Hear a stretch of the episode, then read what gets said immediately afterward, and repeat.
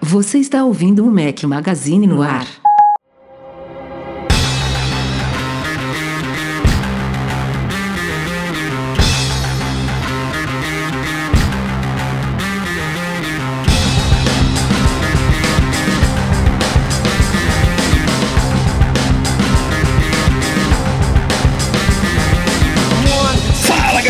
Magazine, bem-vindos ao nosso podcast 399, ao som de Kasabian, aos que estiverem ouvindo o podcast editado pelo querido Eduardo Garcia. Fala aqui Rafael Fishman, apenas com um companheiro, Eduardo Marques. Grande Rafael Fishman, como estamos nesta semana trabalhosa? Semana né? Trabalhosa. Cara, como estamos nesse, nesse semestre trabalhoso? Eu Tá bizarro. Eu não lembro, eu não lembro, sinceramente, de um fim de ano tão bizarro como esse. Porque a, acho que a pandemia fez a Apple pisar no acelerador, né, cara? A gente. Fez. Primeiro que eu não lembro de ter três eventos no final do ano. Isso é muito raro, né? A gente tem no máximo não, dois. Não, raro não. É, foi inédito. É, eu não Teve lembro, lançamentos, lançamentos sem evento, né? Mas, cara, foram muitos lançamentos importantes, né? Porque o iPhone é um lançamento sempre importante, todo ano. É, o evento anterior do iPhone também foi importante, né? Que foi Apple Watch e iPad. Não, não tem tanto, tanto impacto assim, mas é um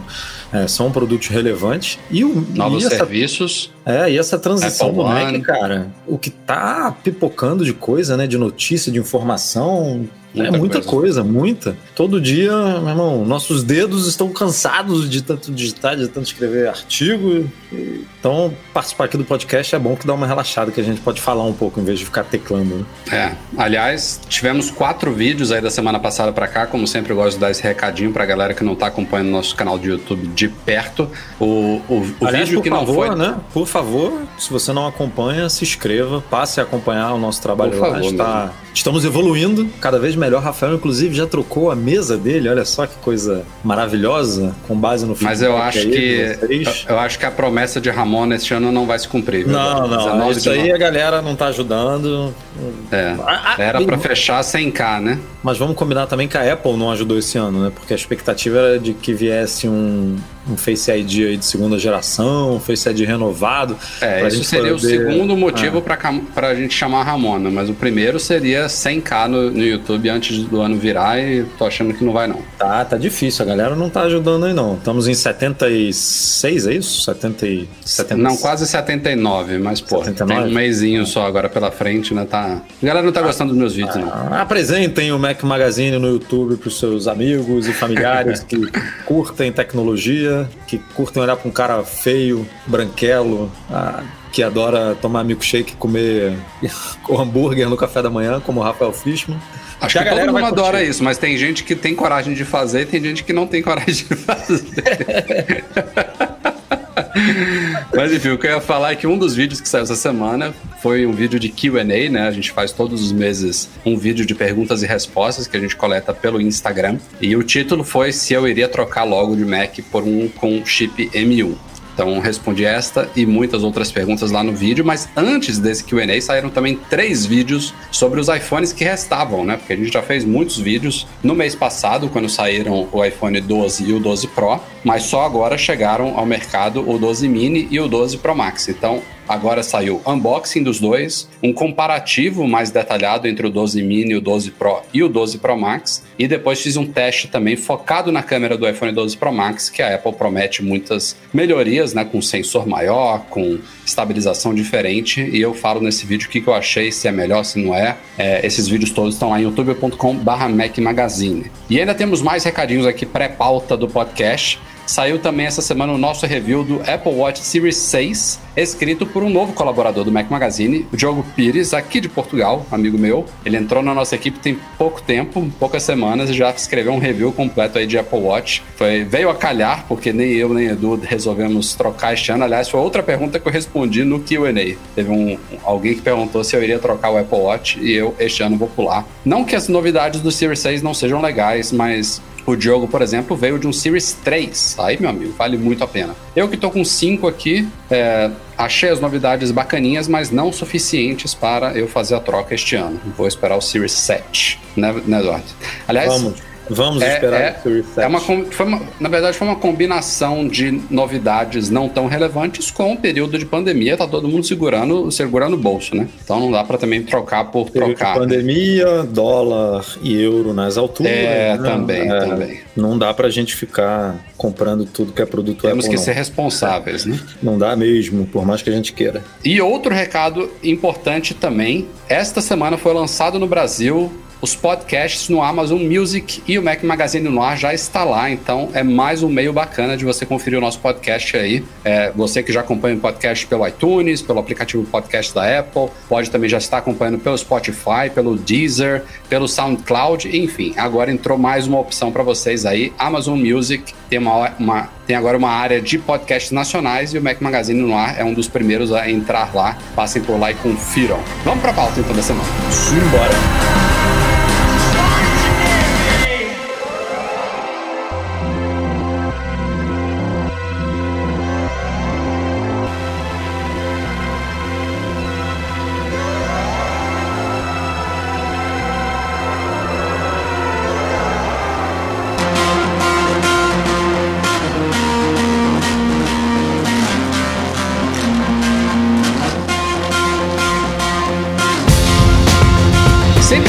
Lança novos iPhones, tem todo um roteirinho, né? Na verdade, antes dela lançar, o roteiro já começa. Aliás, já começaram a surgir rumores sobre os iPhones 13, né? Já começou a cobrir lá no site. Essa é a primeira etapa do, do, do roteiro de lançamento de iPhone. É rumor, depois é rumor confirmado, é confirmação, é vazamento, é case, não sei o quê. Mas depois que os aparelhos são de fato lançados, tem também uma nova etapa dos roteirinhos e uma delas recentes é os aparelhos passarem por avaliações mais apuradas técnicas, por exemplo, de câmera, que normalmente é feita pelo DxO Mark, e também de tela, que normalmente é feito pelo DisplayMate. E o DxOMark já fez a avaliação deles dos iPhones 12 Pro e 12 Pro Max, que são, obviamente, os melhores iPhones já avaliados por eles, mas não entraram no topo do ranking do DxOMark, que está ocupado, lá, pelo Huawei, é, não sei se é Mate ou P40, enfim, é um, um desses top aí, o último flagship da Huawei, é, é o número 1. E tem uma galera que comenta, é, a gente cobre o DxOMark, eu acho as avaliações deles bacanas, eles não, não simplesmente jogam lá,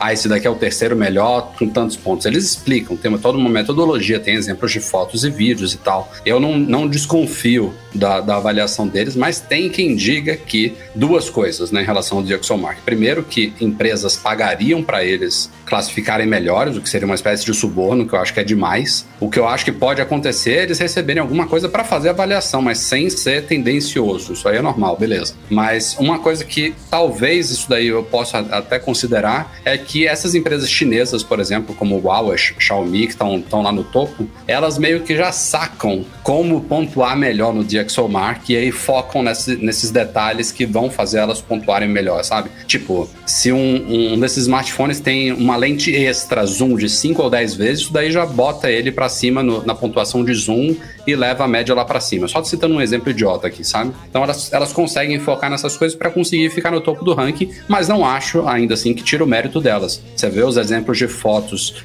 tiradas pelo, da, pelo smartphone da Huawei e são muito boas. Eles colocam, inclusive, lado a lado, refazem testes com esses aparelhos quando saem os novos iPhones e tem imagens, tem, tem exemplos ali que ele realmente fica superior. Uma coisa que me deixa também muito com o pé atrás em relação à pontuação, não, não só desses chineses, mas de outros, é com relação a vídeo, que qualquer análise apurada, prática de iPhones, coloca os iPhones desde muito tempo como os melhores smartphones para vídeo de todo o mercado. Qualquer outro smartphone, eles estão evoluindo, mas eles não são tão suaves tem problemas de exposição, tem problemas às vezes de perda de quadros, de travamento, enfim. Os iPhones detonam nisso daí. E aí você vai ver a avaliação dos caras, às vezes eles colocam pontuações em vídeo também superiores para smartphones que não são tão bons assim para vídeos. Isso também me deixa um certo pé atrás. Mas enfim, o fato é que o iPhone 12 Pro e o 12 Pro Max estão agora em quarto e quinto lugares no ranking do DxOMark, o 12 Pro Max com dois pontos acima em relação ao iPhone 12 Pro, pelas mudanças ali que a, que a gente explorou no nosso vídeo, sensor maior, estabilização,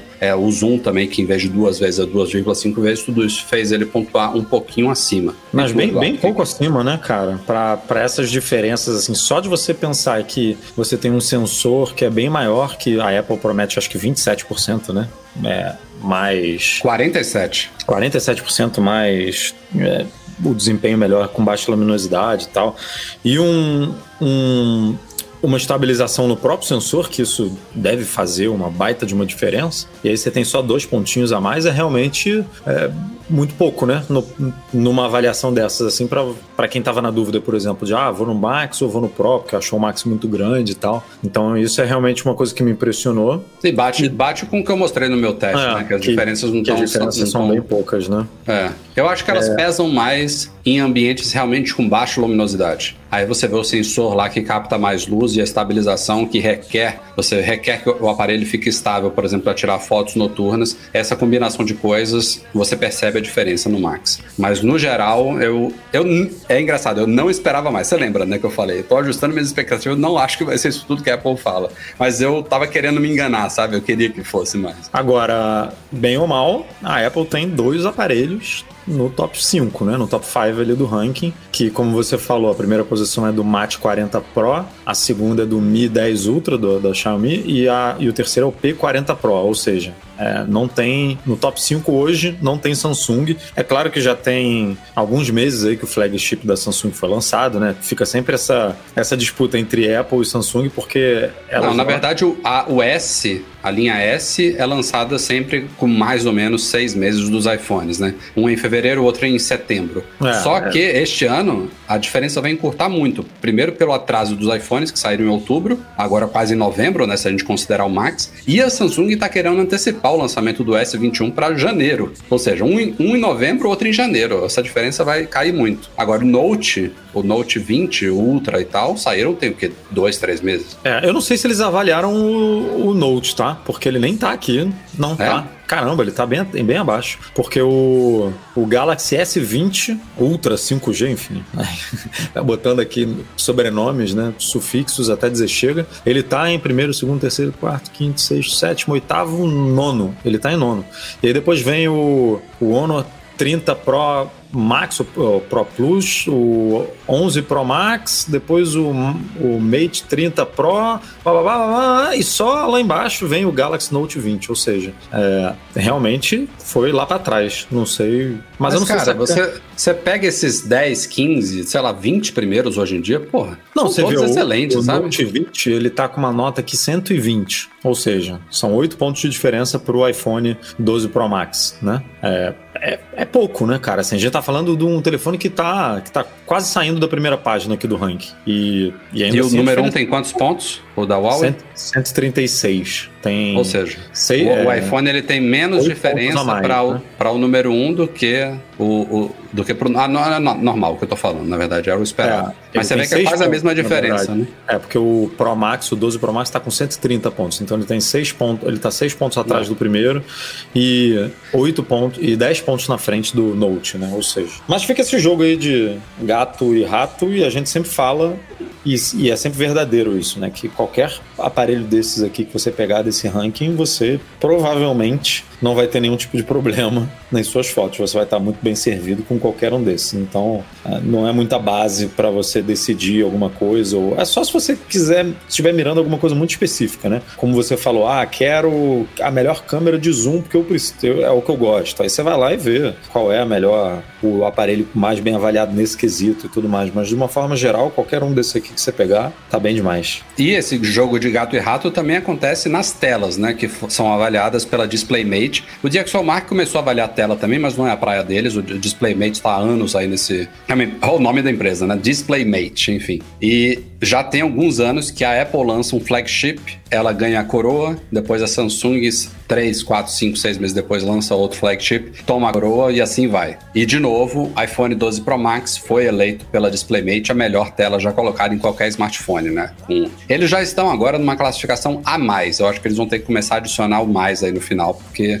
não, não vai fazer sentido daqui a 5 anos a gente tá ainda no A mais, né? Vai ser A mais, mais, mais, mais, sei lá o que, que eles vão fazer. Mas eles já consideram desde o ano passado, inclusive, essas telas próximas de perfeitas, sabe? E são mesmo. Teve até outra pergunta que eu respondi no QA, que foi sobre isso: se eu achei a tela do 12 Pro Max muito melhor do que a do 11 Pro Max. E não, não consigo perceber essa diferença. Ela é um pouquinho maior, né? 6,7 versus 6,5 polegadas. É sensacional a tela, mas a do 11 Pro Max já era sensacional. Não, então, assim... pro nosso olho não vai conseguir. Os caras é. usam ferramentas bizarras de medição de um monte de coisa para determinar todos esses valores aí e dar essa nota. A gente, olho nu, não tem como distinguir. Chega num nível que, cara, não importa se. É, é a mesma coisa do retina, né? Não importa se tem uma densidade de pixel de 450 ou 650. Tipo, pro nosso olho é a mesma coisa. Não, não tem mais como avaliar. Semana passada rolou um Deus nos acuda aí no dia de lançamento do macOS Big Sur, no dia que a gente gravou o podcast, inclusive, né? A Apple soltou o sistema, tinha gente com dificuldade para baixar, gente com dificuldade para instalar, e nessa pandemia de, de baixar o Big Sur, os servidores da Apple ficaram sobrecarregados e atingiram, inclusive, quem não estava nem interessado no Big Sur. Eu, eu, por exemplo, atualizei para o Big Sur no domingo só, não na quinta-feira, e eu sofri muito nessa quinta-feira à noite, o Eduardo viu, eu fiquei desesperado aqui porque eu não consegui eu resolvi reiniciar o meu Mac por algum motivo e quando o meu Mac voltou, eu acho que eu reiniciei na hora que começou o problema, porque quando o meu Mac voltou de reiniciar, eu não conseguia abrir nada, a CPU dele disparava, não conseguia abrir aplicativo nenhum, aí comecei a fazer uma série de é, tarefas aqui de manutenção, né, botar, resetar coisa, botar em modo de, de recuperação, de recuperação não, de segurança, verificar monitor de atividade, matar aplicativo, enfim, o que eu conseguia e, e não, não demorou um pouquinho, né, pra gente entender entender qual era o problema e agora já está bem claro. É, tem um, não um protocolo, né, um servidor da Apple chamado OCSP, se não me falha a memória, que é o servidor que faz a validação de aplicativos que você roda no seu Mac contra malwares, contra certificados expirados. Tem uma série de coisas que ele faz no momento que você abre um aplicativo. E é uma coisa que acontece cada vez que a gente abre um aplicativo. É, um, é tipo um ping, sabe? Uma, uma consulta muito breve quando você toca lá para abrir, sei lá, o Pixelmator no seu Mac, ele dá um ping no servidor da Apple, responde se está tudo ok e o aplicativo abre. É uma coisa que acontece numa fração de segundo. E esse servidor da Apple estava sobrecarregado, ele não estava respondendo nada, por uma falha na configuração do servidor. É diferente, ou é diferente sistema. quando ele está offline, né? Porque se ele estiver offline, o, o, aplicativo vai abrir numa boa. Mas como ele estava Se eu soubesse disso, lento... era só desligar o, o, o Wi-Fi do meu Mac e tudo ia funcionar. Mas como o meu Mac estava ligado e houve uma falha na configuração lá do servidor da Apple ou do macOS para se o servidor deles não respondesse, ele simplesmente ignorava a validação e deixava abrir o aplicativo, que foi o que eles corrigiram depois, inclusive, né? Tipo, hoje em dia, se. Eles se botaram der um de cachezinho maior, né? Alguma é, um cache assim. maior, ou então até um timeout curto, né? Tipo, passou dois, três segundos ali, não conseguiu uma resposta, ignora a validação e abre, sabe? Até a próxima vez. Eles parecem que já corrigiram isso remotamente, mas foi uma, uma coisa bizarra e gerou análises aí, mais uma vez, em tom de privacidade. Pô, o que, que a Apple está coletando? Será quem, quem imaginaria que cada vez que você abre um aplicativo no Mac, a Apple é informada, sabe? E ela teve que dar uma resposta sobre, sobre isso. Primeiro, ela, ela disse que já tomou medidas imediatas para evitar que esse problema se repita, como eu falei aqui, né, tanto de forma remota quanto nos códigos do sistema operacional em si. Ela falou que armazenava endereços de IP dessas consultas, mas que deixará de armazenar e vai apagar todos os endereços de IP, mas nunca armazenou ID Apple ou identificador de dispositivo do usuário, nada disso que pudesse identificar as pessoas. Então, são essas as, as medidas iniciais que eles tomaram e já prometeram outras também daqui para o ano que vem, inclusive, é, incluindo criptografia nessas consultas, é, um sistema melhor e mais é, imune a falhas, tem outras coisas lá que eles prometeram, mas tudo tem a ver com o Gatekeeper, né, que é o sistema de segurança embutido no macOS. É, e ela, mas... ela implementou, sei lá quando, acho que foi no Lion, ou no em algum desses aí, já tem muito tempo. E provavelmente não mudou nada de lá para cá, né? Ela implementou desse jeito aí que, que você ser. comentou e tava, não vou dizer que tava abandonado, mas devia estar tá, é, aquelas coisas que você muda, muda um monte de coisa no sistema, mas é, com certeza existem blocos de código ali, né? Ou blocos de recursos que ela não, não mexe há muito tempo. E aí você vê que tá defasado mesmo. E aí tem que, isso tudo que você falou, tem que mexer, né? Não faz sentido nenhum o negócio ficar lento e, e acontecer isso. Ou tem que ignorar, ou tem que ter cache. É, tem formas e, e outra coisa que ela de vai... você mexer e melhorar né, o desempenho disso. Então. É, e ela vai permitir também, não tá isso disponível de imediato, mas quem quiser vai poder desativar isso. Que é uma coisa, pô, óbvia, né? É, é uma coisa que a Apple, ela tá começando a perceber. A gente sempre enxergou a Apple e a forma como ela lida com sistemas e aplicativos dela daquele jeito assim, ó. Eu sei o que é bom para você, você não tem escolha, sabe? A Apple sempre deu poucas escolhas para as pessoas é, e aí teve casos emblemáticos, como por exemplo do Battery Gate, que a Apple automaticamente de, tirava a performance dos iPhones, não comunicou, não dava opção para os usuários. Hoje em dia a gente tem a opção. Se você quiser, você desativa essa função. É escondido, né? Ela deixa bem escondidinha lá, mas. Mas ela pelo menos agora tá caindo na real de que, tipo, ó, eu não, é, a intenção aqui, por exemplo, do Gatekeeper é boa. Proteger o usuário, dar essa, essa, fazer essas verificações. Mas se o cara não quiser isso, ele tem que poder desativar, mesmo que fique escondido, entendeu? O cara que quer ter controle sobre um Gatekeeper, ele não vai ter dificuldade de achar essa opção, entendeu?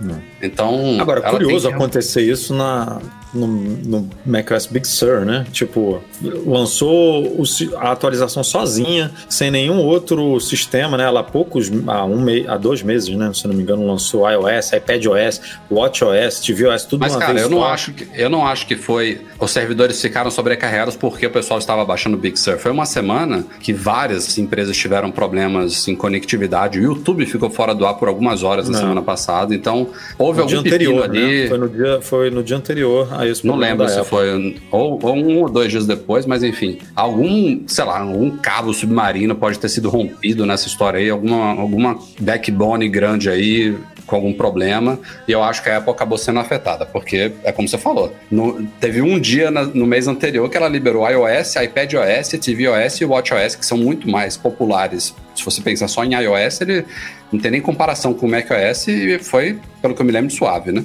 É, esse problema específico a gente nunca viu. Foi a primeira vez que a gente viu, né? O Mac ficando lento, de, um monte de gente reclamando ao mesmo tempo por conta não, eu quase, eu quase não participava do podcast, gente. Falei, Edu, meu Mac não tá abrindo nada aqui, cara. Já fiz tudo que eu tinha que fazer. Fiquei aqui uma hora, uma hora não, uns 40 minutos.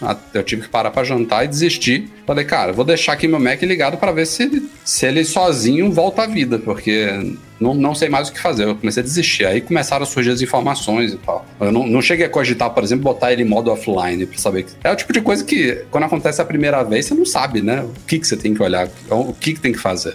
Não. A gente vai aprendendo. Vocês têm acompanhado já há alguns meses que a Apple está sob a mira de várias organizações e órgãos e governos sobre práticas antitruste, especialmente com foco na App Store. E, em paralelo a isso, ela começou uma briga forte com a Epic Games, né? Que a gente já cobriu muito aqui no podcast, com o caso do jogo Fortnite, e também foi metralhada por outras grandes desenvolvedoras, como Spotify, como Facebook, como Hey, é, Basecamp, tem algumas aí, né? É, e as alegações são de um possível monopólio na App Store, de abuso de comissionamento, que a Apple, desde a fundação da loja, mais de uma década atrás, cobra 30% no geral, embora ela já tenha flexibilizado, por exemplo, para assinaturas, para aplicativos de streaming de vídeo, tem algumas exceções que já não entravam em 30%, mas no geral, se um aplicativo é pago, ele paga 30% para a Apple do valor bruto é, como comissão para a loja. Então tem esses dois casos, tem a questão de os usuários não poderem fazer instalação de aplicativos por outro meio, no iPhone e no iPad pelo menos, que não seja App Store, é, aplicativos não poderem implementar sistemas de pagamento próprio, que não seja via o sistema de in-app purchase da Apple ou Apple Pay, enfim, tem várias coisas que estão na mira aí de organizações e de polêmicas. E nessa semana a Apple deu uma resposta, é, não, não foi uma resposta há, por exemplo, uma investigação. Ela fez uma modificação na política da App Store que vai acalmar os ânimos, provavelmente, de muitas delas. E foi um, um baita de uma indireta, quase direta, no caso da Epic Games. Tem gente, inclusive, que acha que ela fez isso por causa da briga com a Epic, mas eu acho que não. Eu acho que a Epic não foi o estopim dessa mudança, e sim as, as investigações antitruste que podem, nesse caso, sim, é, gerar multas milionárias, bilionárias para ela, como a gente já viu, serem aplicadas ao Google, serem aplicadas à Microsoft. A Apple agora é a bola da vez. Então, ela está preocupada com isso. É uma briga com a Epic Games, a gente não sabe exatamente qual vai ser o, o desfecho aí, mas é uma coisa muito pequena frente ao universo App Store como um todo. E o que a Apple fez essa semana foi anunciar uma espécie de novo programa aí para pequenos desenvolvedores, pequenos negócios que faturem até um milhão de dólares por ano, que vão passar a pagar 15%, na né, metade da comissão para a App Store. E o interessante dessa questão de faturamento de um milhão de dólares é que afeta, acreditem se vocês, é, acreditem se quiser, 98% dos desenvolvedores da loja. Essa é a primeira, é o primeiro dado incrível. O outro dado incrível é que afeta 5% da receita da loja. Ou seja, é a App Store é o reflexo da economia mundial e da desigualdade social, eu diria. Porque 2% da loja representa 95% do faturamento dela. Basicamente isso, né, Edu? É, 2% dos, dos dos desenvolvedores e das dos empresas. desenvolvedores, beleza. Ficam, Com, ficam com 95% da renda. 95% Lógico. não, né? É, 95% da renda do, é. do ecossistema, ou seja, o dinheiro passa na mão ali de meia dúzia, né? E, essa, e, e para essa meia dúzia, nada vai mudar. É, e é, é aí que foi a, a jogada taxa. de mestre. A jogada de mestre da Apple tá aí contra a Epic, né? Porque o Tim Sweeney, lá o CEO da Epic Games, ele o tempo inteiro fica falando: ah, não é uma questão de dinheiro, não é o nosso interesse, é o interesse da comunidade. E a Apple, em uma tacada só, ela está resolvendo o problema Óbvio que tem gente que ainda vai reclamar de 15%. Ah, acho 15 muito, eu quero 10, eu quero 5, eu não quero nada. Isso aí não vai acabar. Mas ela está cortando pela metade uma taxa, é, um, é, uma, é uma mudança significativa que vai afetar 98% da comunidade de developers da App Store, entendeu? Tipo, ela tá atendendo o discurso do Tim Sweeney, sabe? E o cara não engoliu, né? Ele já veio criticar junto do Spotify, inclusive, porque essa política não engloba Epic Games, não engloba Spotify, não engloba Facebook, não engloba ninguém desses que abriram um bocão contra a Apple, né? Eles é, estão lá e nos ele 2%. reclama especificamente também do... Uma coisa que ele bate muito na tecla é o sistema de pagamento, né? É você não ter opção de usar outro sistema de pagamento é, dentro da loja que não seja o da, da Apple, e aí você é obrigado a passar, no caso dele, né, que oferece um. No caso do Fortnite aqui, e até do é, do Spotify, né? Que é um aplicativo gratuito, ou seja, uhum. você não precisa pagar nada para usar ele pela primeira vez. E aí, a partir do momento que você faz alguma compra interna e você só tem a opção de usar o sistema de pagamento da Apple, aí você é obrigado a dividir a receita ali com a Apple. E assim, é um, é um argumento super válido. Eu acho realmente que tem que discutir se cabe outro sistema, outros sistemas de pagamento dentro da App Store, se não cabem. É, eu só acho injusto você botar toda a culpa, digamos assim, ou toda a responsabilidade, ou toda a pressão da loja em cima né, da, do sistema único de pagamento, porque ninguém está levando em consideração aqui é, Quantas vezes o, Spotify ou o Fortnite foram baixados né, na App Store, atualizados, né? Isso é um, são trabalhos, né? Isso é dinheiro. Você é, hospedar o seu aplicativo em algum servidor para ele ser baixado por milhões e milhões de pessoas, você, tem que pagar por banda, né? É, a gente aqui no Mac Magazine paga um servidor para você poder acessar o Mac Magazine e fazer o download do, do podcast, do, ler as notícias, enfim, receber notificações. A gente tem que pagar um sistema de notificação para entregar uma notificação para você. Isso tudo é, entra nessa conta, né? De você disponibilizar um, uma plataforma é, para as pessoas baixarem seu aplicativo de graça sem cobrar absolutamente nada por ele.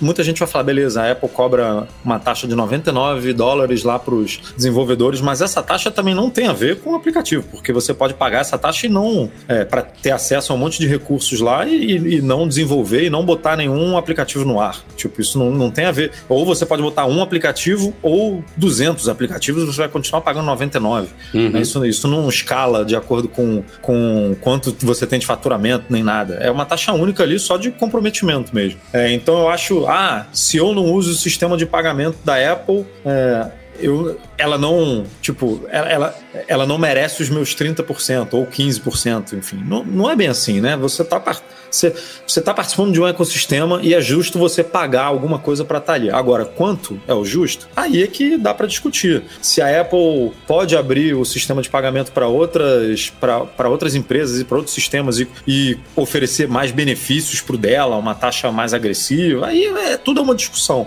Eu só acho que é, é foi isso que você falou, né? A, a, Apple resolve, entre aspas, um problema aqui e aí nego vai e aperta outro parafuso, né? Que, que não tem muito a ver com esse para poder desviar o foco e continuar acusando a empresa de monopólio, enfim, de tudo mais, que são argumentos válidos, mas eu acho que as pessoas estão é, discutindo um pouco da forma errada. E, e ela não, não deixou ainda 100% claro todos os detalhes sobre esse programa. Aliás, ele vai entrar em vigor no dia 1 de janeiro de 2021, mas ela já disse que até dezembro a gente deve obter mais detalhes e já tem umas críticas aí que não tem nada a ver com Epic Games, com Spotify, com, com essas coisas em relação à política dela, mas tem gente, por exemplo, fazendo uma análise já com base no que ela anunciou que faz muito sentido, que eu acho que é, acho que provavelmente é algo que ela vai esclarecer daqui para dezembro, porque para o desenvolvedor entrar nessa política de 15%, a Apple está considerando o faturamento dele no ano anterior. Então, dia 1 de janeiro de 2021, a Apple vai olhar quanto que o cara faturou. Não, não sei se é exatamente assim, tá? Mas vamos, vamos supor que sim, só para vocês entenderem. De 1 de janeiro a 31 de dezembro de 2020, se ele ficou abaixo de um milhão, ele vai ter 2021 inteiro para receber 15% de comissão. Se ele passou de um milhão, ele vai passar do, é, 2021 inteiro pagando 30%, e no ano seguinte se faz uma nova avaliação. É com relação ao faturamento do ano anterior e vale por ano inteiro. E qual que é um dos problemas disso? É que, por exemplo, vamos fazer uma, uma idiota aqui. Se um, desenvolvedor, se um desenvolvedor fechou 2020 faturando 900 mil, 900 mil, ainda 10% abaixo da, da, da cota da Apple, ele teria a 15%, que é o que ele tem direito, teria sobrado para ele 765 mil, 765. Agora, se o desenvolvedor fechar 10% acima, 1 milhão e 100 mil, ele vai pagar 30%. Sabe quanto é que sobra para ele? 770.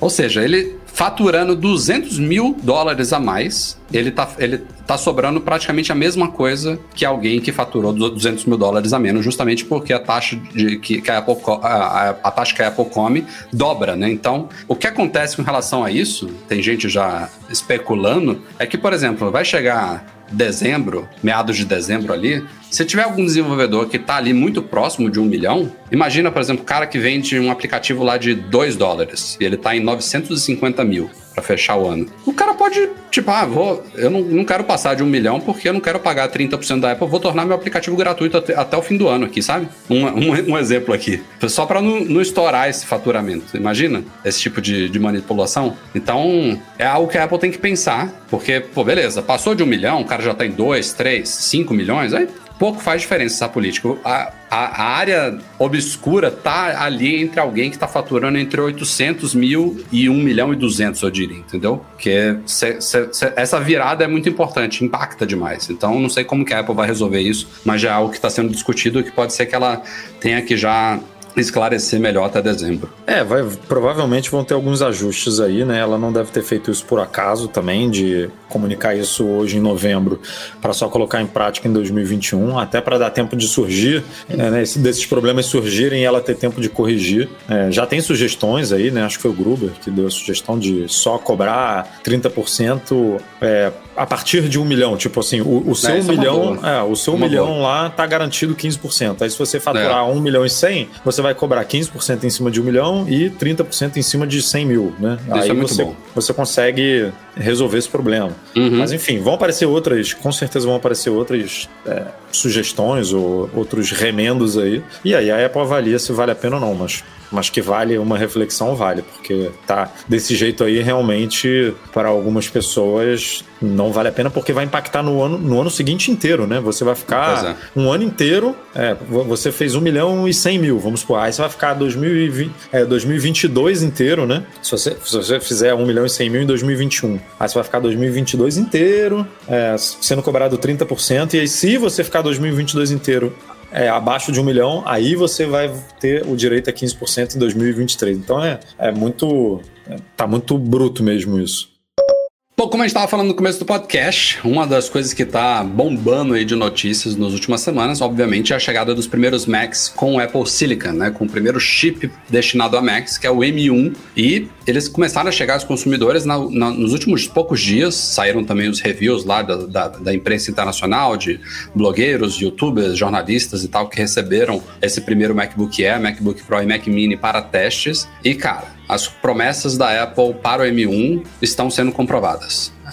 Tá. É outra pergunta que eu respondi também lá no, no vídeo de QA. É, eu, assim, eu não sou, eu não sou público-alvo de nenhum desses Macs que foram lançados. Eu não teria nenhum deles. Eu estou muito acostumado com a telona do MacBook Pro de 16, é, do, das quatro portas USB-C, Thunderbolt que ele oferece, é, enfim, é o conjunto que eu preciso. Mas assim, mesmo assim, tá me dando assim uma ânsia. Eu quero, quero ter essa experiência, quero testar. Fico me, eu, eu tô praticamente decidido a segurar a onda, esperar uma segunda geração, por mais que essa primeira esteja sendo extremamente elogiada, a transição tá funcionando muito bem, a camada Rosera 2 lá tá se mostrando muito bem desenvolvida, suave e tal, mas eu não, eu não tenho pressa para trocar meu Mac, sabe? Mas assim, vendo o comentário dos que as pessoas estão falando é um salto muito grande, sabe? Não é uma, um mero upgrade, assim. E, e, o, e, o, mais curioso é que nenhum desses Macs mudou por fora, né? Então é um salto enorme dentro do núcleo da máquina. E assim, a gente tá vendo inúmeros testes aí de benchmarks, números e testes e coisas sendo executadas e medidas em segundos, em milissegundos, em pontos e tal. E é um chip realmente extremamente Não, capaz. E, e esses testes, eles são legais mas assim, é, eles são realmente muito técnicos, né? E aí tem muita gente no Mac Magazine que gosta disso, com certeza, desses testes mais técnicos. Mas tem uns testes assim, meio surreais, que são mais mundo real, sabe? Tipo, o cara abrindo todos os aplicativos do dock e, o, e os aplicativos dando um pulinho só, sabe? Coisa que você, pô, você precisa de um Mac, hoje em dia, Intel violento para conseguir fazer um negócio desse. Ou abrir 400 abas no Safari. O cara abriu aquele é, Matthew Panzarino, não é o nome dele? Uhum. Do TechCrunch. O cara abriu 400 abas no Safari, meu amigo. 400 abas num computador que não tem. Agora eu não lembro se foi no MacBook Air ou no MacBook Pro. Eu acho que foi no MacBook Air que não tem ventoinha e o, e o Mac não esquentou. E não não abriu o bico, sabe? Tava lá tranquilo. Ele não, ele não tem bico para abrir, na verdade, né? É, assim, é muito doido. E aí fazendo isso tudo e a bateria em 95%, sabe? É, então, é, é essa combinação dessas coisas todas que estão me deixando muito agoniado no bom sentido, né? Porque a performance está comprovada. Lembrando Não, e você está agoniado porque você sabe que isso está acontecendo no Mac, no, nos Macs de entrada da Apple. E aí quando você pensa assim, se o MacBook Air está fazendo isso, se o MacBook Air tá batendo com. tá, tá batendo o MacBook Pro de, de 16 com o pé nas costas chega a, a bater de frente com o MacBook, com o Mac Pro em algumas coisas, algumas Mac Pro, gente. Teve é, Mac, testes que o Mac, Mac Pro. o MacBook Pro se equiparou ao Mac Pro em alguns testes. E aí você fala assim, o, o que que vem no MacBook Pro de 16, né?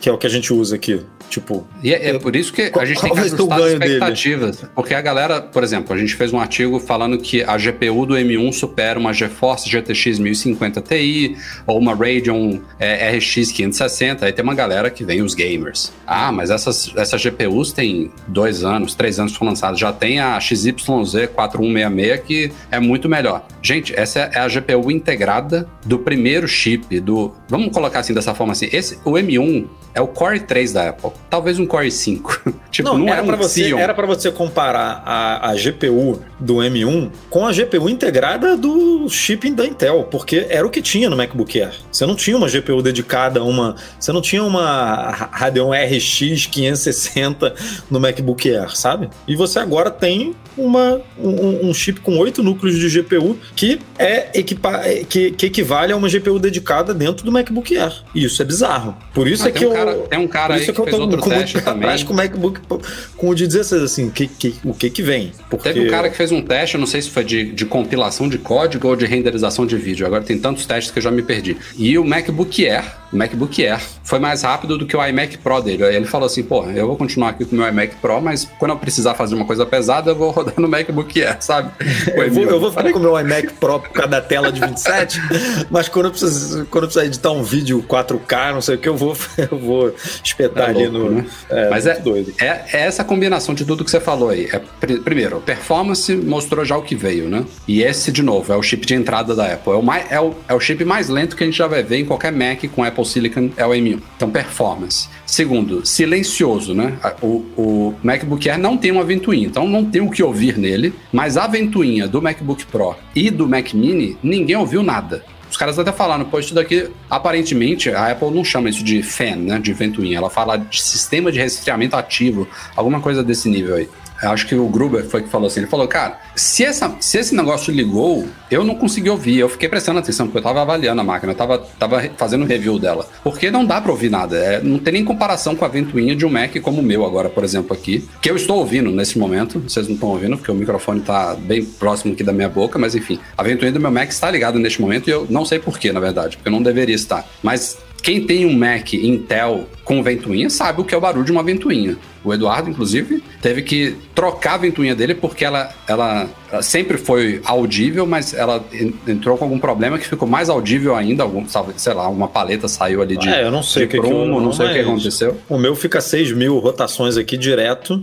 E, e, aí eu acho que a, a ventoinha cansou, sabe? Falou: Ó, oh, tô há 5 anos aqui rodando, cansei, me dá outra aí. E, e é isso, cara. É, é ventoinha rodando o tempo todo. Então, Mac silencioso, Mac potente e a cereja do bolo que é bateria, né? O, o, o MKBHD falou, pô, tô há uma semana testando esse MacBook, ele testou o Pro. Tô, tô, essa parte eu nem entendi por que, que ele falou isso, porque não faz nem sentido, mas ele falou que ele, ele estava uma semana testando o Mac e que ele só recarregou ele uma vez. Pô, essa. É, é, é, porque ele usou. Não usou, né?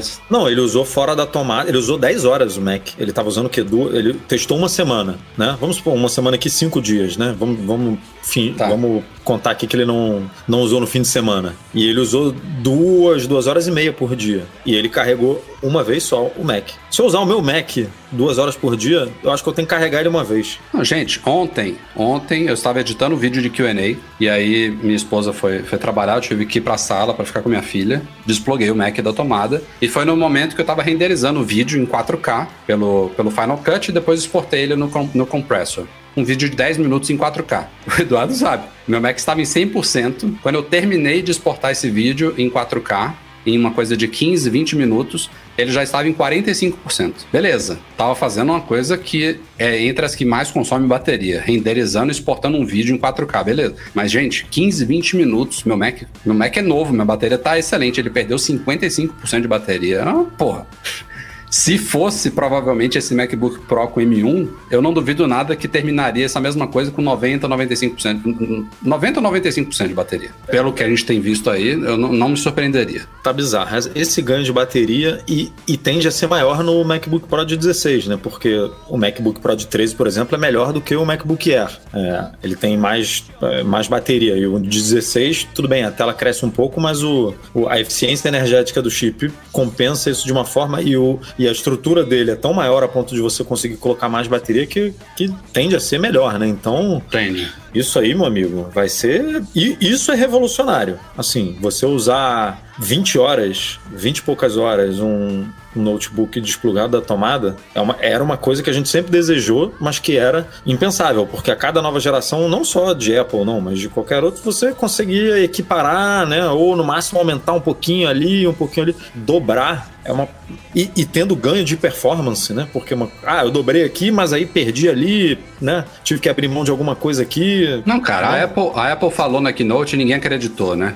Ela falou: tem alguns apps que rodando via Rosetta são mais rápidos nesses novos Macs, ou seja, apps emulados ficam mais rápido nos Macs com M1 do que rodando nativamente em Intel. Isso já está sendo comprovado também. O pessoal da Code Weavers, que desenvolve o crossover lá, que é baseado no Wine e permite rodar aplicativos e jogos de Windows e Macs, já fez o crossover 20 rodar nesses novos Macs com M1. E os caras publicaram um vídeo de um jogo lá, o Team Fortress 2, rodando emulado no Mac via Wine, tipo, já é uma emulação em cima de uma emulação dentro do Browser e o jogo batendo 40, 50 quadros por segundo, sabe? Tipo, o negócio tá Muito louco, cara. Muito louco. E, muito e, promissor. E pontuando de novo o que você falou, primeira geração de chip, os Macs de entrada da Apple, né? É, pelo menos na, no, no, no, Não só no. Eu ia falar só notebook, mas não, desktop também, é um Mac de entrada.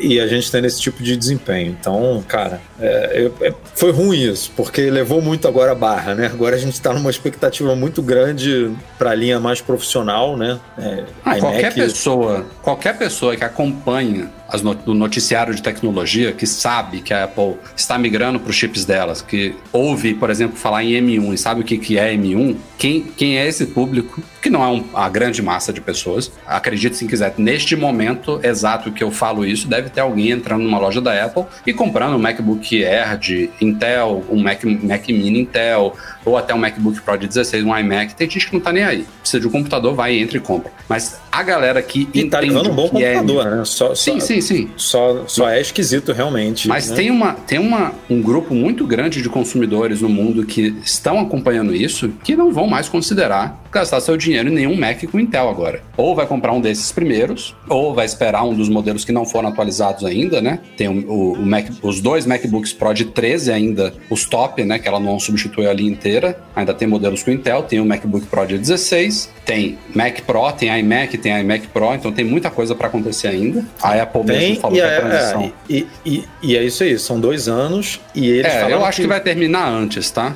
Uma coisa que eu achei esquisita é que eles falaram que iam lançar Macs com Intel ainda, né? E, e aí. Não. É, e aí fica um pouco esquisito, né? Porque ela, eles mantiveram o MacBook Pro de 13, como você falou. Agora, você vê um, sei lá, vou chutar aqui, um iMac ou um MacBook Pro de 16 ganhando um speed bump ali, um chipzinho melhorzinho da Intel e tal, ou uma placa lógica de é, uma GPU melhorzinha e tal. Agora, se vem um negócio desse, a galera, não, peraí, meu amigo, agora não. Agora você já mostrou isso aqui, não tem como, né? Vamos, é. acelera aí, acelera essa transição aí.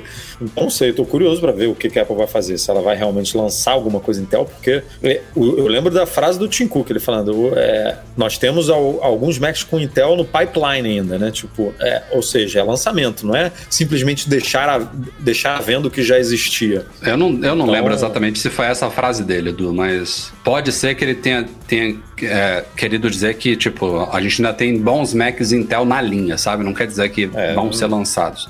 Acho que não faz muito sentido isso. Não faz mesmo. A não ser que fosse um Mac Pro, sabe? Tipo, o último do Mac que vai ser. que vai transitar, que precisa de um, de um chip realmente de outra categoria. Aí vamos dizer, o Mac Pro fosse atualizado no primeiro trimestre agora e ele ficasse para migrar para o Apple Silicon no segundo semestre de 2022. Aí beleza, mas um iMac, por exemplo, o iMac é o próximo a ganhar um, um, um chip da é, Apple. É, deveria, deveria. Vamos ver. Tá, tá, tá legal.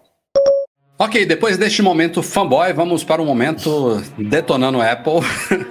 Carregador MagSafe Duo é, já foi homologado pela Anatel, inclusive. Já temos os preços absurdos dele, tanto no Brasil quanto nos Estados Unidos: 130 dólares lá fora, 1.700 reais no Brasil. Isso por si só já seria motivo para ninguém comprar essa porcaria, né? Mas a coisa já piorou ainda mais essa semana porque a Apple atualizou a descrição do produto lá na App Store, na Apple Store, desculpa, americana é, indicando que ele vai ter uma potência de recarga limitada. É incrível como Apple e coisas de recarga é sempre problemático, né? Sempre tem limitação, sempre tem um porém, sempre tem alguma coisa que adia, que não dá certo. E no caso do MagSafe Duo, que a gente imaginou, pô, ele é um é o MagSafe, é o carregador MagSafe normal, só que ele é duplo, né? Tem um lado lá do iPhone e outro lado para o Apple Watch. Beleza, você precisa no mínimo ali de um adaptador de energia que suporte os 15 watts do iPhone, mais no mínimo 5 watts do, do Apple Watch. Então, teoricamente, daria para usar uma caixinha de 20 watts ali, que é, é, é o padrão da Apple agora que não vem, né? Já começa por aí. Ele custa 130 dólares, 1.700 reais e não vem com a caixinha para você ligar na, na, parede. Meu Deus do céu. Mas beleza, tá lá na descrição. Ó, recomendável um, um, adaptador de 20 watts. Mas a Apple já falou que ele vai chegar a 11 watts de recarga no iPhone se você usar um adaptador de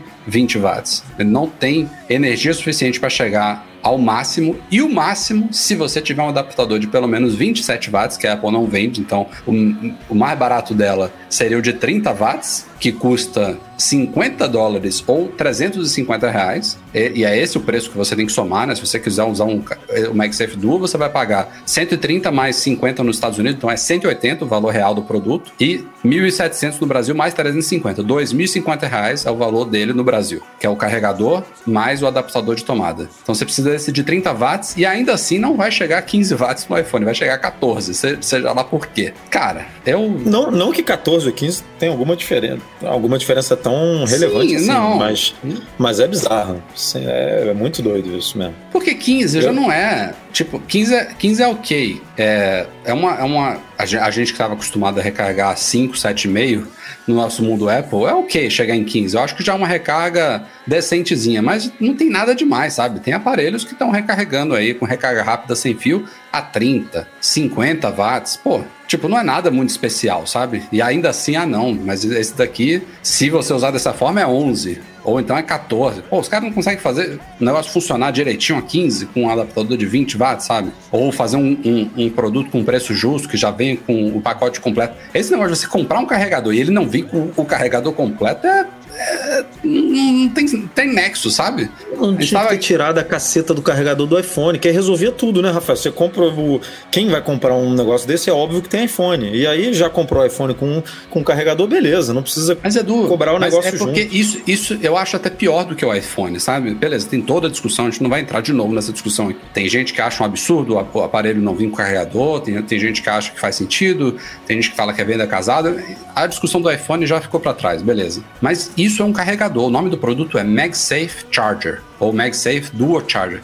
Como que você compra um carregador que você não, não consegue carregar, cara? Tipo, o iPhone é, mas isso não é, isso não é só Apple, né? Tem vários. Não é um cabo, compra, sabe? Você não você tá compra, comprando um cabo. Você compra uma, um, um, um, carregador da Moff ou da Belkin, não vem também com adaptador. Vem, vem sim. Eu, eu tenho comp... aqui o da Belkin que veio. O que eu estou usando aqui na minha frente agora, eu meu standzinho já... da Belkin veio com uma caixinha preta. Eu comprei um que, não, que veio sem. Não lembro de qual marca. Eu até acredito que tenha, cara, mas não, não é o padrão. Se você tá comprando um carregador, porra, receba um carregador, sabe? É. É, assim, esse MagSafe Dual Charger, o, o MagSafe normal, eu, eu cheguei a fazer um vídeo no nosso canal, se o negócio presta ou não. É, tirando. E assim, beleza, o MagSafe normal ele custa 40 dólares. Não é barato, mas se você pensar que o adaptador de 20 watts custa 20, não, até nesse caso aí você, você olha assim, pô, como é que ele vai vir com um negócio que metade do preço é o, é o, adaptador de tomada. Não faz muito sentido. Mas em 130 eu acho que já faria sentido. É, mas beleza, o MagSafe tradicional, a gente já fez o teste e tal, gruda ali, você pode usar enquanto está recarregando, 15 watts, etc. Essa análise já ficou para trás, tem gente que acha besteira, eu achei legalzinho, já usei inclusive algumas vezes aqui, achei ele bacaninha, nada revolucionário, achei legal. Agora o MagSafe Dual Charger, eu não, não, não, não vejo Tirando toda essa crítica que eu estou fazendo aqui em relação a preço, em relação a recarga, adaptador, o produto em si, ele é bonitinho, é super compacto, ele dobra ali, dá para você botar isso no bolso de uma calça, beleza, tem essas qualidades, mas de resto, qual, qual que é o sentido disso? Porque ele não, não tem o benefício de você poder usar o iPhone enquanto está carregando, então ele é para ser usado tipo numa mesinha de cabeceira, alguma coisa assim do lado da cama, para você botar o iPhone e o Apple Watch para recarregarem à noite. É, eu acho Mas que é, você... é, é, ele é muito bom para viagem, né? Assim, para se você pensar que uma pessoa que viaja muito, que leva só um negocinho para resolver o problema ali do Apple Watch e do, e do iPhone. Porque na mesinha você pode deixar um, uma coisa mais fixa, né? Um, hum uma base mais fixa ali, que tipo a que eu tenho da, da Nomad, que você que tem ali a entradinha para o Apple Watch e, e ela é mais pesadona, enfim, é mais para é, mesa de cabeceira mesmo. Esse negócio, como você falou, ele dobra, você bota fácil dentro de uma mochila, dentro de uma mala, para quem está se locomovendo, faz, faz mais sentido. Agora, tirando esse cenário, eu realmente não vejo, não vejo muito sentido nesse produto. Ele, para mim, só tem apelo para isso, para quem está realmente viajando muito, para quem está toda hora em algum lugar e, e, e, usa, e obviamente tem os dois, né? Tem o Apple Watch, tem o. Ainda tem isso, é um produto para alguém que já está no ecossistema da Apple e que gasta dinheiro né, no ecossistema da Apple. Porque tem no mínimo um iPhone e um Apple Watch. E aí você penaliza essa pessoa cobrando 130, né? Por um tipo, hum. por, um, por um produto, porque se você comprar o, o, o MagSafe normal e o carregador do Apple Watch, quanto que dá isso, né? Vai dar 60 dólares, sei lá. Né? É, 40 que você falou, mas deve ser 20, 30 no máximo, o, o cabo carregador do Apple Watch. É, e aí, se você comprar ainda o, o, o, negócio de 20, de 20 watts, o adaptador de 20 watts, você, você comprando essas três coisas, você não vai pagar mais barato do que o, o, negócio. Então, porra, é. Para mim, o que tá destoando muito aí mesmo é o preço. Assim. Se ele fosse um, uma coisa 20 dólares mais cara ali do que o, o MagSafe ele, normal. Ele poderia, ele poderia ser o dobro do MagSafe normal. Pô, é um carregador duplo. Um é 40, o outro é 80 dólares. Ainda seria caro, porque 40 já é caro pro MagSafe normal. Mas é a Apple. É, eu acharia assim, olha, a olharia... Que, a minha conta que eu faço é, se eu comprar um MagSafe e se eu comprar um cabo carregador do Apple Watch, eu gasto é, 60, vamos supor. Aí você paga mais 10 pela conveniência ali de ter um sanduichinho, né, um negocinho que fecha e tal, que você leva junto, beleza. Ok, agora, não faz sentido você poder comprar tudo, mais o adaptador de 20 e ainda sobrar dinheiro, sabe? Hum. Aí não entra. Não comprem. Eu não vou nem fazer o teste desse negócio. Não vou, não vou testar. Não vou comprar nem para devolver.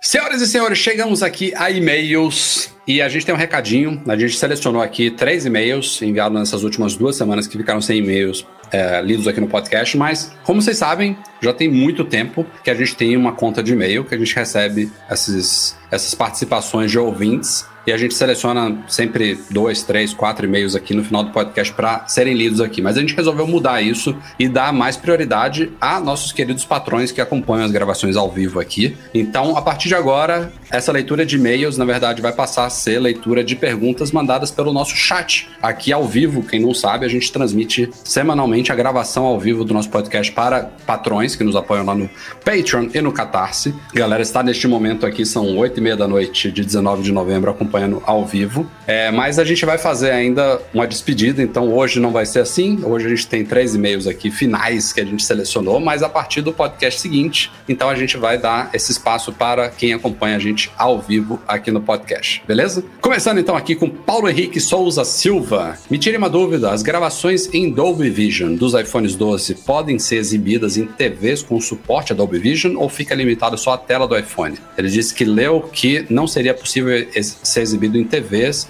Se possível, expliquem como funciona. Eu não testei isso ainda, mas porra, não faz sentido nenhum não, uma TV é. com suporte a Dolby Vision não conseguir executar vídeos em Dolby Vision dos iPhones, né? Não faz sentido e eu vi, eu não sei, eu não lembro exatamente quem, qual youtuber, quem que comentou isso, mas justamente elogiando a forma como a Apple implementou, né, a facilidade de você compartilhar é, esses vídeos que, que são é, mais tech, com, com, com, detalhes mais técnicos, né? Que Dolby, Dolby Vision nada mais é do que o HDR é, da Dolby, né? tipo, o HDR, não estou menosprezando aqui, é um HDR inclusive superior. Muita gente acha, avalia ele como muito superior ao HDR10, a outros HDR. Uhum. Mas ele só, ele só funciona para quem paga para Dolby, né? É, é, um, você tem que ter uma licença, enfim, tem que fazer parte do. É como se fosse o MFI, né? O Made for iPhone. Uhum. É, então não faz o menor sentido se, se o ecossistema conversa né, com a tecnologia não ser compatível é, com isso. A pergunta é como, como que roda, né, o que, que acontece quando você compartilha um vídeo Dolby Vision numa TV que não tem Dolby Vision? Como é que o, o iPhone faz isso? Como é que ele se adapta, né? Agora, com Dolby Vision... É, isso, eu... respondendo isso especificamente, a coisa ainda está em processo de adaptação. Eu mesmo... É, como vocês sabem, os vídeos comparativos aí de câmeras do, dos iPhones eu aproveitei e fiz uma como é que é um Inception, né? O vídeo comparativo eu gravei com o iPhone, né? Primeiro com o iPhone 12 e depois com o iPhone 12 mini, o último vídeo. E na primeira vez que eu fiz isso, é, essa opção de capturar vídeos em Dolby Vision, em HDR, já vem ativada por padrão. E você olhando na tela do iPhone, você vê, pô, um vídeo beleza, bonito e tal, mas quando você joga pro computador, no Final Cut Pro, parece que a, a nova versão que saiu essa semana já tá melhor nisso. Mas a versão anterior, o vídeo aparecia todo estourado e tal, então você tinha que editar as cores lá, jogar os highlights, né, os realces para baixo. Então, mas deixa eu te interromper. Isso aparecia assim só quando você abria no Final Cut ou se você abrisse no QuickTime ele também ficava assim? Não testei, mas eu imagino que ficasse normal no QuickTime. Então, isso é que é doido. Como é que o negócio funciona? Mas, mas isso, porque o QuickTime já estava pronto para isso, mas eu te mandei ontem ou anteontem um vídeo diretamente pelo Telegram, que não estava pronto ainda, e quando ele terminou de converter no Telegram, e por acaso ficou visível no caso, mas ele estava todo estourado também, não estava como eu, como eu vi. Então, os aplicativos têm que provavelmente puxar alguma API nova aí do iOS 14 2, não sei, que diz respeito ao Dolby Vision, é, para interpretar esses arquivos de uma forma certa. Provavelmente tem um arquivo bruto do vídeo, que tem toda a informação do Dolby Vision, né? Que é quase como, como se fosse um vídeo RAW, né? É, ele tem muita informação. Ele, ele vai de... uma camada por cima, né? E aí, se você tem Dolby Vision, essa camada é, ela é. E, de, ele, ele, ele deve acompanhar. É, ele deve acompanhar talvez um outro arquivo de metadados, alguma coisa assim, que vem junto com o vídeo, que é, ensina a tela como interpretar aqueles dados, entendeu? E mostrar eles de forma equilibrada. Deve ser algo desse tipo. Mas respondendo a pergunta do Paulo, eu praticamente boto minha mão no fogo aqui. Não. Se uma TV tem Dolby Vision, vai ler. Não, não, não, tem, não tem motivo é. para ter um negócio desse.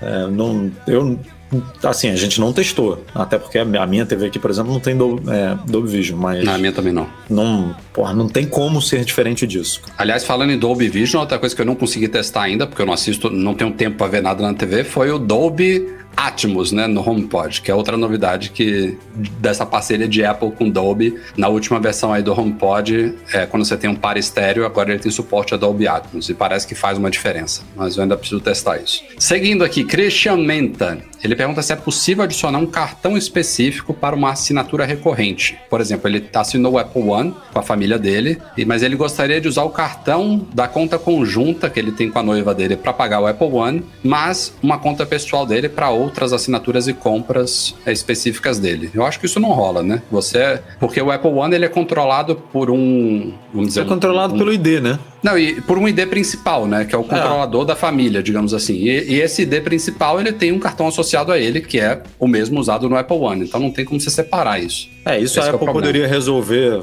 de uma forma bem simples se ela, no ID Apple, se ela deixasse você cadastrar, como se fosse um Apple Pay ali. Você tem três, quatro, cinco cartões cadastrados no seu ID Apple, e aí na hora de ou fazer uma assinatura, ou fazer, uma, uma fazer o pagamento de algum aplicativo, ele perguntar qual cartão, você podia ajustar um cartão como padrão lá, ou simplesmente qual cartão você quer pagar, entendeu? Mas aí é, é um controle do ID Apple, né? É, como hum. hoje em dia o ID Apple ele é atrelado a um cartão só, aí não tem o que fazer. A não ser que você tenha dois cartões, dois IDs Apple, um para o Apple One, outro para outras coisas, mas aí, cara, vai fazer uma confusão que não vale a pena. É. Não, não recomendo. Prefiro, acho mais, mais simples você continuar pagando no, no cartão que você não quer do que criar um ID Apple só para isso e tal. Pois é.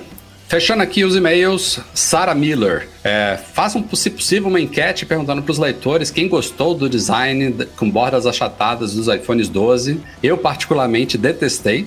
É, a, a Sara falando, tá? Não eu. É, esse design foi na época dos iPhones 4, 4S, 5, 5S, ou seja, na época era novidade, mas acho que esse design já deu o que tinha que dar. É uma pena a Apple ter voltado a esse design horrível. Agora, se tratando de softwares dos iPhones novos, a Apple tá de parabéns, mas infelizmente eu só irei trocar meu iPhone 8 Plus quando ela remover de vez o Note e voltar com o design de bordas arredondadas. Quem sabe ano que vem no iPhone 13 ou em 2022 no iPhone 14, veremos. É uma notícia que eu tenho para te dar, Sara, que ela não costuma alterar esse, esses paradigmas de design tão rápido. Então, essas bordas achatadas, eu diria que vão ficar alguns bons aninhos aí, viu? Ainda mais é, porque pelo, pelo, menos a galera tem elogiado muito isso daí. Pelo menos eu, até na próxima linha, acho muito difícil eles mudarem. Eu, assim, adiantando, eu, eu, devo tratar disso no meu review do iPhone 12 Pro, né? Que eu devo escrever nos próximos dias. Mas sabe que é uma coisa que não, não me pegou muito? Não, eu, Tô gostando, me deu uma sensação nostálgica, mas se voltasse no ano que vem para bordas arredondadas não me incomodaria, sabe? Eu não, não achei... brinquei ainda com o iPhone 12, mas visualmente, tá? Visual só, eu acho bordas arredondadas mais bonito. É. Só tem uma coisa que pega aí, que é se você comparar o iPhone 11 com o 12, a borda dele, a, a, a, bordinha ali da tela, né? Ela tá com um aproveitamento muito melhor no 12, né? Ela vai mais pra ponta ali. É, então dá uma sensação de, de coisa mais nova, assim, de, né? de, de você estar tá segurando um produto mais novo na mão, sendo que no iPhone uhum. 11, principalmente no, no 10R, né? E no 11, não no 11 Pro, que a diferenciação de tela LCD Pro LED, no 11 e no 10R você tinha uma margem maior do que na do 11 Pro, que o OLED ainda conseguia ir mais, mais pros cantos, né? É, então isso visivelmente é, diferente. Assim, você bate o olho no 12 e você vê que ele vai até o limite ali do, do possível. E no, no meu aqui, que é o 11 Pro Max, não. Você tem uma, uma faixa preta ali mais, mais grossa. Uhum. Agora, visualmente, eu acho mais maneiro a bordinha arredondada mesmo. Acho que é para pegar, deve ser mais legal, apesar de escorregar muito, mas aí é culpa do aço inoxidável, né? Não é culpa da, da pegada. Tipo, tipo é, é, mais ergonômico, né? O, a, o arredondadinho ali, mas. E eu acho mais futurista, assim. Eu, me parece ser mais avançado, mas esse negócio da tela é, faz realmente o 12. É muito louco, né? Você falar. Você não, você, não, você não pode falar que as bordas achatadas ou as bordas arredondadas são mais modernas. Porque isso não, vai é porque, ver, né? É porque remete a, a, Provavelmente é por causa disso, é meio que subconsciente, assim. Remete a uma fornada de aparelhos de 2000 e, e sei lá quando, 2012, né? Não lembro quando foi, 2013, enfim. Não, mas é o que estão é... falando é que justamente a borda achatada agora está deu um ar mais moderno a ele. Porra, a borda achatada era do iPhone 4, sabe? É, eu, eu tenho essa... essa impressão de que é uma. voltou a uma coisa antiga, entendeu? Visualmente. Só é, que. Eu, não, eu acho você que tem tá um Note, muito moderno. Como, mas como é, você é tem o conjunto um tipo, da coisa, entendeu? Como você tem uma tela que... de ponta a ponta, né? E tal, aí melhora. Então, é o, é o conjunto, né? O, o fato de ser arredondado ou achatado não deixa ele moderno ou não moderno, entendeu?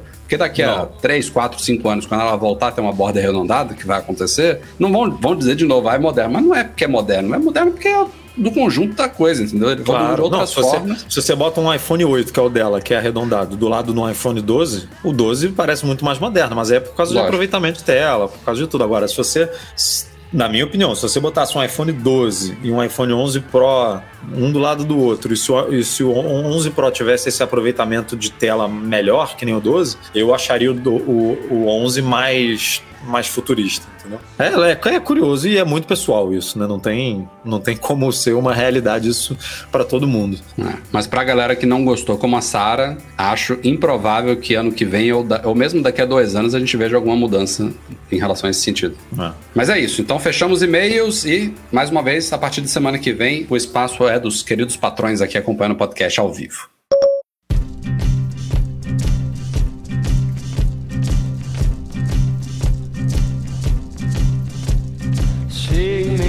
Vamos ficando por aqui então, senhoras e senhores. Este foi o Mac Magazine no ar 399. Eduardo Marques, teremos alguma coisa especial semana que vem, não? Teremos pergunta dos patrões.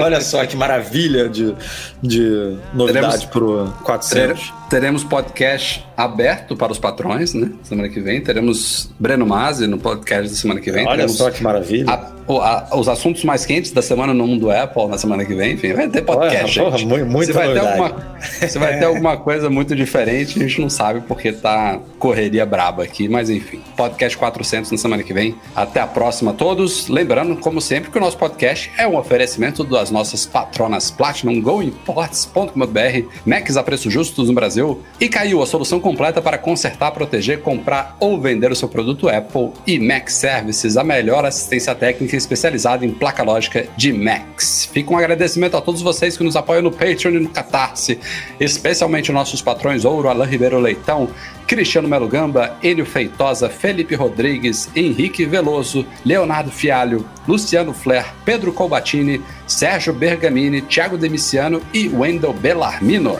Valeu, Eduardo Garcia, pela edição do nosso podcast, como sempre. A todos vocês, obrigado e até semana que vem. Tchau, tchau.